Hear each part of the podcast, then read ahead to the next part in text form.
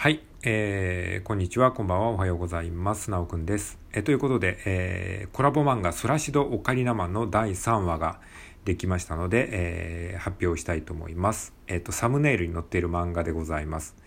えー、っとですね、これはですね、あの、オカリナマンの妹、オカリーナちゃんが、えー、登場するという回でございます。えっと、オカリーナちゃんはですね、僕があの思いついた、えー、キャラクターなんですけれども、えー、このキャラクターを使ってですね、あの原作の新次さんが、えー、お話を作ってくれたので、そのお話をもとに、え今回僕が作画をしましたっていう感じの、え4コマ漫画ですね。ま、4コマというか5コマになってますけど、まあまあ4コマ漫画っていうことで、はい。えー、ということで、まあ、こういう感じ、まあ、見ていただければと思うんですけれども、まあ、一応ちょっと説明しましょうか。これ4コマをね、自分で説明するのめっちゃ恥ずいんですけど、まあいいや、あの、せっかくなんで、ね、一応説明しておきますと、じゃあまず1コマ目ですね。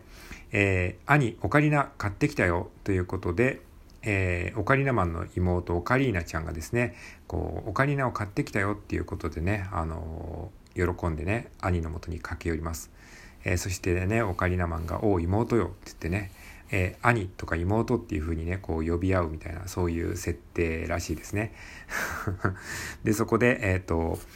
2コマ目ね。でオカリーナちゃんが「他にいるものはある?」っ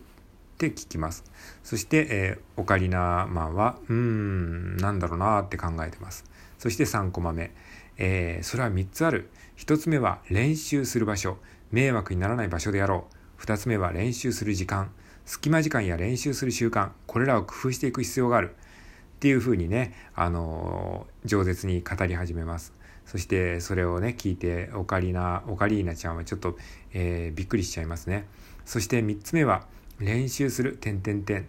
そして、えー、最後ね、えー、5コマ目。練習する仲間。ね、3つ目に大事なのは練習する仲間って言おうとした時にあのもうねあのオカリーナちゃんは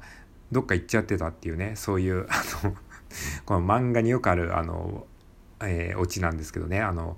ペラペラ喋ってる間に聞き手がいつの間にかいなくなっちゃってるっていうねそのまあ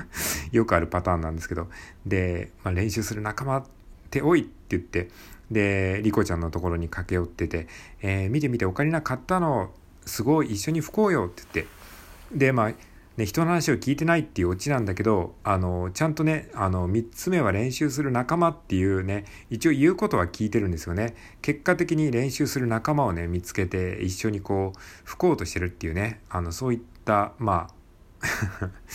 オチになってるんだけど、一応ちゃんと話は聞いてる、結果的に話を聞いてることになってるみたいな感じなんですけども、えー、はい。